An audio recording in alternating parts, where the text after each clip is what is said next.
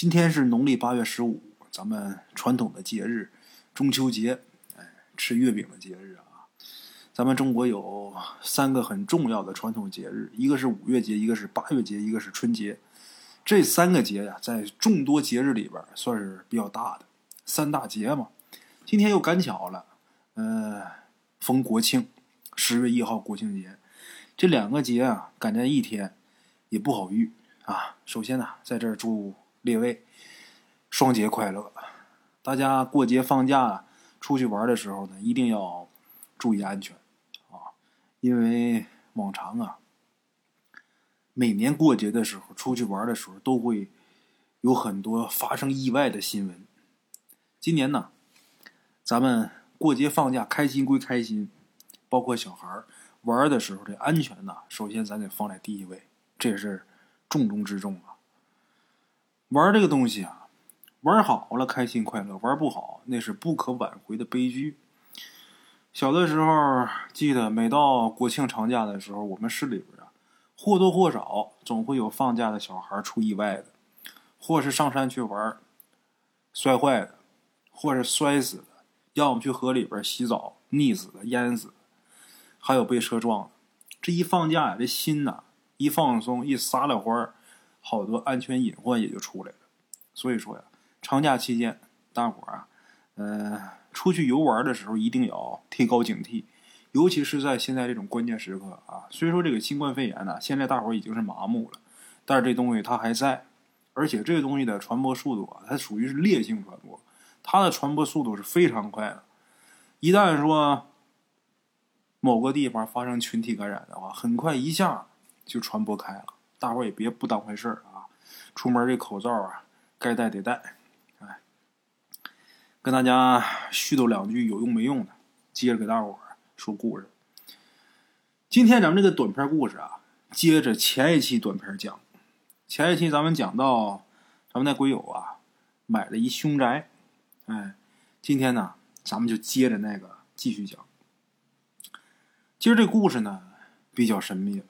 涉及到中国传统的风水之说，说风水呢，咱就得聊到风水师。说实话啊，风水这是绝对存在的，风水学绝对它是有根据。但是风水师这么说吧，这个东西看起来挺玄乎，百分之九十都是骗人的。这个风水学你从根儿里边看，其实就是。古人择地而居的一种学问，它这个东西起源于环境对人的影响。咱们举个例子啊，比方说把房子修在大粪坑边上，臭气熏天，那你这心情肯定不好吧？你把房子修在河边，前面打水也方便，出门就是河，后背靠着山，这就叫背山面水嘛。后边靠着山，你冬天的时候刮大西北风的时候，有这山挡着，你这地方肯定很舒服，你取水又方便。而且呢，你住在河边，看着花花草草，看着青草绿树，你看着河面溪水白亮，波光粼粼，那你心情肯定就好啊。咱再往深点想，因为住在大粪坑边上，天天闻着臭味儿，也没人愿意跟你这样人作伴也没人愿意跟你来往，所以会造成一个什么后果呢？就是住这地方的人呐，经常是孤零零的一家人，亲戚什么的都不愿意跟你来往，这叫六亲不靠。你不仅心情不好，而且呢，慢慢的会开始憎恨这个世界，会觉得这世界很不公。为什么别的亲戚他们都能经常来往，他们关系都那么好，为什么不跟我来往？哎，还有，凭什么世界这么大，我得住粪坑边上？这人心里边就越想越憋气，越想越生气，然后就开始愤恨这个社会，这个愤恨慢慢变成。恼怒，甚至说抑郁、失眠。由于常年不开心，面部表情肯定会有变化。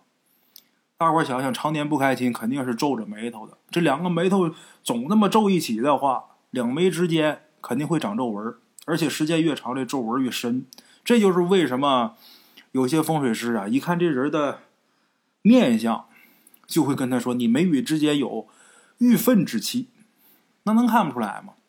那俩大皱纹，眉毛都拧一块儿了，这种情况啊，会越来越严重，日子越久，它就越来越重，身体呢也会随着这一系列的状况变得越来越差，最后呢一命呜呼。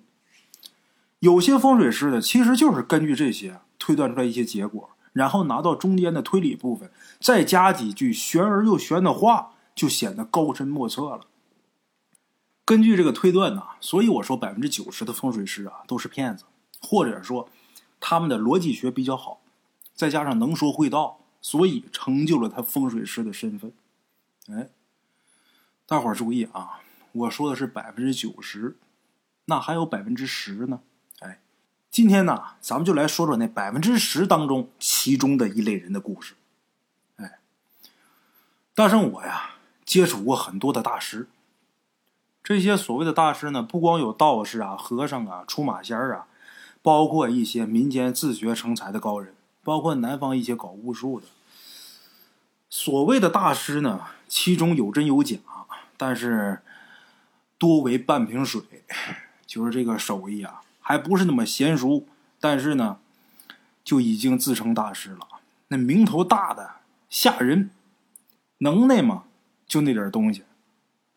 盛装打扮的有，就每天穿的都很仙气啊，每天穿的仙气飘飘的，那穿的那些衣服也好啊，家里边装饰装修也好啊，那。描龙画凤的，出门呢抬一大罗盘的，跟八个助理的，豪车出入的都有。但是能耐呢，其实就那点东西。他的表面功夫做的虽然好啊，嗯，但是这不代表他能耐。也别说他这么做不管用，也管用，因为这东西特别怪。这大师，比方说啊，他要蹬一自行车。去给人家看阳宅，明明这活值一万，人家就给你五百。你要敢说你要一万，你属于是诈骗。换个角度想一想，人要是开一个劳斯莱斯去，身边跟十六个助理，就明明这活值一百，你好意思给一百吗？这里边他是有有学问的，也不能说那些大师啊打扮成那样就都是装相没用的，对人家来说是有用的，但是。他穿什么衣裳，坐什么车，包括他家里边如何如何的豪华，他工作的地方多么大，多么牛，在哪哪哪城市地标性建筑顶楼或者怎么样，这跟他的能耐不发生关系。可能他某些方面呢也有高过人的，但是整体来说，他的能力啊不一定说跟他这套配置相符。哎。这倒不是说绝对，但是大部分都是这样的。上一集咱们说到，咱们国友买了一间凶宅，买了一院子，在一个小村子里边，他这一条胡同都不吉利嘛。买完这个院子之后呢，咱们国友因为啊，他这个院子有一个偏房塌了一块他要好好的修一修。修房子呢，在乡下是大事。也正因为这个，咱们鬼友啊，接触到一位神秘的高人。修房子是大事得请风水先生看看，得看日子，看风水，什么时候动工，什么时候完工。动工之前需不需要杀个鸡呀，放个鞭呢？这都是有讲究的，所以得找人看。那么说，这位神秘的高人是谁给介绍的？咱们鬼友的邻居小二，哎，就是上一集咱们说到那个被吓傻那小伙子。这小二给咱们鬼友介绍了一个风水师，咱们鬼友当时还想呢，就他这熊样他还他娘的认识风水师呢。不过后来想想也算了，反正啊，我也不信这个，就是入乡随俗嘛。他说能找就找吧，随便找个人来看看吧。结果没想到，就这随便一看，还真看出大问题。小二给介绍这位风水师啊，姓什么呢？姓古，就是一普通的村民。也没人管他叫什么古大师啊，什么都管他叫古师傅，就跟这木匠啊、泥瓦匠一样的叫法。这古师傅啊，看起来不像什么得道高人，五十岁上下，头发呀乱七八糟的，穿一老头衫脚上呢穿着一双运动鞋，还是个山寨版的耐克。哎，山寨版的耐克得叫耐克呀，这鞋扛壳扛造啊，也没拿罗盘。也没有桃木剑，就跟一普通的村民呢一模一样。来了之后呢，随便走了一圈，在这院子里边看。咱们鬼友心想啊，这一般风水师要来看院子，这应该先跟这个房主要生辰八字啊。哎，这倒是，一般风水师都会这么干，先要生辰八字，先推算一下你大致的情况，你上半生如何如何，以及你家庭啊、你父母的健康状况等等等等。哎，为什么要这样呢？首先得亮几招，得让你看看他本事，后边遇到什么事儿呢才好沟通，要不然的话，你不信他。后边好多事儿啊，他就很难办，哎，这是其一。其二呢，就是为了好要钱。一般大师嘛，都羞于谈钱，比较矜持一点啊。他会让你看着给，人家一盛装打扮一来，再给你咔咔这么一算，你看这大师确实有能力，掏钱吗？你得多给钱呢，哎。所以一般大师看阳宅的时候，风水大师看阳宅的时候。都会要一下屋主人的生辰八字，简单的给你推一下。但是咱们今天要说这位古师傅啊，他可跟一般普通的风水先生不一样，八字也不看，人家说了，看那东西没用，而且还特别麻烦。咱们鬼友说：“您看看吧，再帮我看看我的状况。”这古师傅也直摇头。后来呀，咱们鬼友才知道，古师傅他不会。老头后来憋没招，说实话了，我不会。咱们鬼友心想：得了。那好吧，不看就不看吧，反正我也没抱什么希望，就按照您的习惯弄吧。没想到，这位古师傅顺着房子走了一圈然后说出几句石破天惊的话。古师傅第一句话就说：“呀，你这房子出过事第二句话就说：“呀，还有两个小孩没走。”古师傅这两句话把咱们鬼友给吓一跳。咱得知道啊。上文书咱们说到了，咱们鬼友在这住的时候啊，半夜的时候总有人敲窗户。还有一次半睡半醒之间呢，咱们鬼友看见了两个小孩这俩小孩一高一矮，隔着窗户跟咱们鬼友做鬼脸也因为这个，那段时间咱们国友一直搜罗各种法器，什么明代的十二生肖的古铜镜啊，六十年的白虎牙呀，清代的佛骨啊，百年的老犀角啊，成串的五帝钱还有高僧开光的护身符。咱们客观的说啊，就他这一身披挂，就别说俩小鬼了，就是去阴间，那估计也能杀出一条血路了。不过法器归法器，邪门归邪门，谁也不想住一鬼屋啊。虽然说这个古师傅啊，他说对了，但是咱们鬼友也没觉得说他多么多么厉害，就这会儿也没觉得这古师傅多么多么能耐。为什么？因为古师傅毕竟是本地人，估计这个院子的事儿。他早就知道了，哎，况且中介还跟咱们鬼友信誓旦旦的说过，这房子没死过人。那古师傅，他说的出事儿是什么事儿呢？咱们鬼友不动声色的给古师傅倒了一杯上好的茉莉花茶，然后问古师傅：“古师傅，具体是什么？您还得给我好好说说呀。”古师傅这时候摆摆手说：“呀，大热天的，谁爱喝茶呀？”有没有可乐啊？给我来一罐儿。嗨，两瓶冰镇可乐下肚。古师傅呢，告诉咱们鬼友，你这宅子确实没死过人，不过被人动过手脚，这可比死人还严重。之后，古师傅就给咱们鬼友上了一课。按照古师傅的说法，农村都是自建房，盖房子呢是大事泥瓦匠、木匠都是村里人，而且呢。左邻右舍也都会来帮忙，大伙平时都在一个小村子里边住，难免呢互相之间都会有磕磕碰碰，所以呢，农村有些家盖房子就经常会被人动手脚。这里边说的动手脚啊，倒不是说在建筑上动手脚，因为那样太明显了。咱这里边说的动手脚，一般都是在暗处下手，而且好多泥瓦匠啊，多少都懂一些风水，所以说，万一说东家。得罪他们了，他们随便动点手，就会给主家啊带来灾祸。这种在建筑里边动手脚的，自古有之，在好多明清小说里边都有提到过。动手脚呢，一般分几种。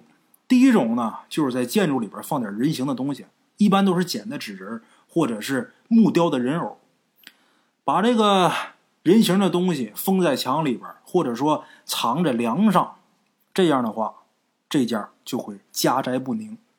说白了就是容易闹鬼，或者说呢，在房屋的风水眼一般都是屋角啊埋点邪门的东西，或者一些脏东西，坏了主家的风水，让这家慢慢的衰落下来。这家如果说风水眼让人给坏了，那主家住进来之后啊，那日子肯定是一天不如一天，日渐衰落。哎，除了这些，你包括房梁啊等等等等，都是有讲究的。你比方说立柱，这柱子。这柱子它是一根整料啊，之前是一根树啊。这个柱子在立的时候就需要头上根下，就这棵树之前哪边是根儿，立柱的时候它得在底下；之前哪边是头，它得在上边。你别看把这根树给它旋的上下一边粗，你就随便怎么立都行，不行，必须得是头上根下。你颠倒过来，这屋里边准有问题。前梁跟后梁的顺序啊，一定不能错。为什么？如果前梁跟后梁的顺序错了，放这主家的母亲，有句俗话说呀：“前梁换后梁，必定先死娘啊！”还有最后一种比较特别的，就是用建筑镇人。我给大伙举个例子啊，比方说建房子这家东家得罪工人了，有一工人笑呵呵的拿一把尺跟这东家开玩笑：“哎，东家，我给你量一下，你这身高多少啊？我这尺可准。”一般有不明白的，那你量吧。其实我跟大伙说，这匠人就没憋好屁。他拿这把尺给这东家量完身高之后，把这把尺埋在那石基下边，那这个东家就活不长。那意思是把这东家的精魂呐，给压到这房子下边了，给震到这房子下边了。哎，这可不是说光量量身高那么简单，这里边说的太多了。包括古代的时候，修桥的时候呢，会找好多人呐，要生辰八字，然后把这些人的生辰八字写在纸上，之后在打石基的时候，把这些纸啊镇在下边。这古人相信呢，这样的话能把这些人的生命力转移到这个桥上，让这桥呢更加的持久。为什么古时候都拿这生辰八字啊特别重视，轻易的不能把自己的八字告诉别人呢？因为呀。就怕有一些心术不正的人拿这八字啊去干这些事儿去。大伙想一想，把这个人的生命力转移到桥上，那这个人不完了吗？比方说，这人今年二十，他能活到八十，把这个八字给压下去之后，这人能活到四十，那桥能多挺四十年。哎，他一回他找好多人的生辰八字往下埋，那桥他可不就结实吗？其实现在乡下盖房子。也是一定要杀鸡呀，之后把鸡血给灌到这个地基里边，是一个意思，也是为这房子结实。好多古代的桥呢，确实是比较神秘的，就好多用现代科技都造不出来。其实就是因为过去古时候那桥造桥的时候，里边加了很多巫术的东西，甚至说邪乎的，在建桥的时候要杀一些死刑犯。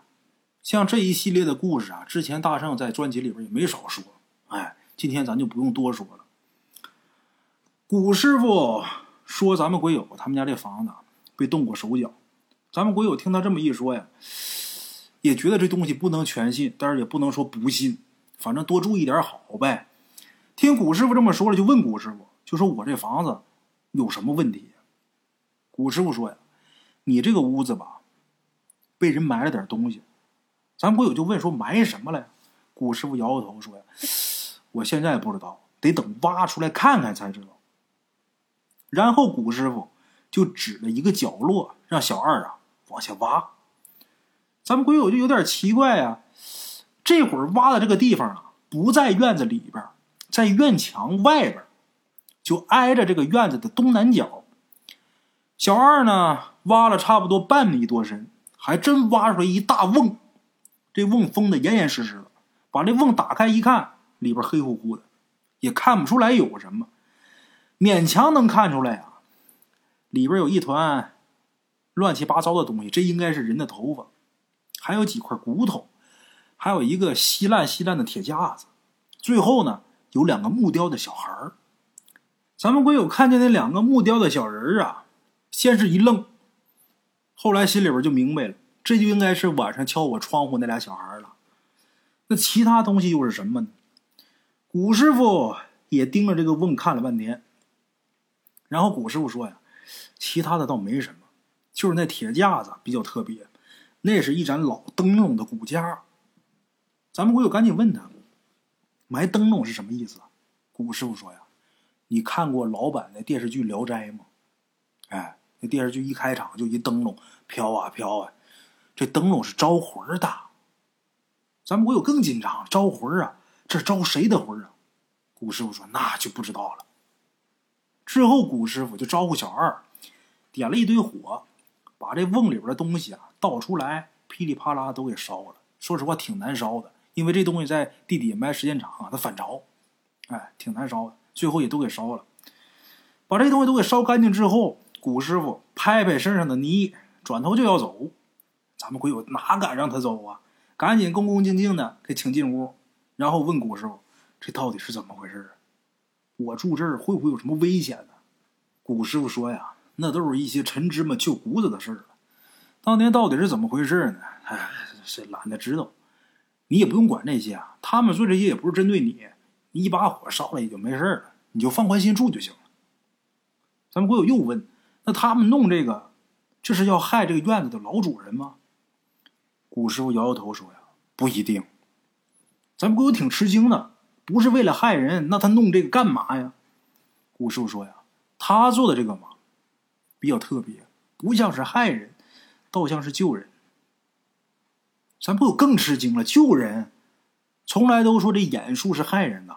第一次听说这玩意儿还有救人的，古师傅点点头说：“呀，是救人的。”古师傅解释了一下，他说：“如果这是害人的眼术的话，他不会放在院子外边，他会把这个呀放在院子里边。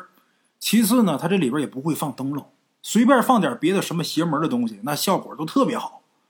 第三呢，就是那两个小孩那两个木雕小孩他说那两个小孩不顶用，如果真要害人的话。”那放一个红衣女吊，那效果绝对比这两个小孩好得多呀。咱们回头想想也是，那俩小孩偶尔也就是敲敲窗户，朝他扮个鬼脸不过好像就是这样，也没有什么可怕的，反而还有点卖萌的意思。不过咱们鬼友还是弄不明白，有人费了那么大的劲儿，难道说就是为了吓唬吓唬人吗？古师傅说呀，不能这么说。我这么跟你讲啊。农村呐，有些地方呢，有请家蛇的说法，你知道吗？就说这家里边，如果说要是来了一条无毒的蛇呀，一般这户人家都会好好的供着。为什么？因为有这条蛇在，其他的一些毒虫啊、毒蛇呀，包括黄鼠狼、老鼠这些东西，它就不进来了。所以呢，在一些大邪的地方，就会有人呢，请一些无害的小鬼过来，把这地方给占住。这样的话，其他的厉鬼邪灵他就进不来了。哎，这是古法呀！看来做这个局的是个高人呐。古师傅这么一说，咱鬼友又紧张了，就问古师傅：“那现在这小鬼被烧了，那会不会有其他东西进来呀？”古师傅乐了：“ 没事了，咱们这个村子嘛，那高人太多了，什么厉鬼啊都不敢进来。”咱们鬼友来兴趣了，就问古师傅：“那还有哪些高人呢？”古师傅意味深长跟咱们鬼友说了一句：“你们这个胡同啊，就三户人家了。小二家，还有孔四小姐家，包括你家。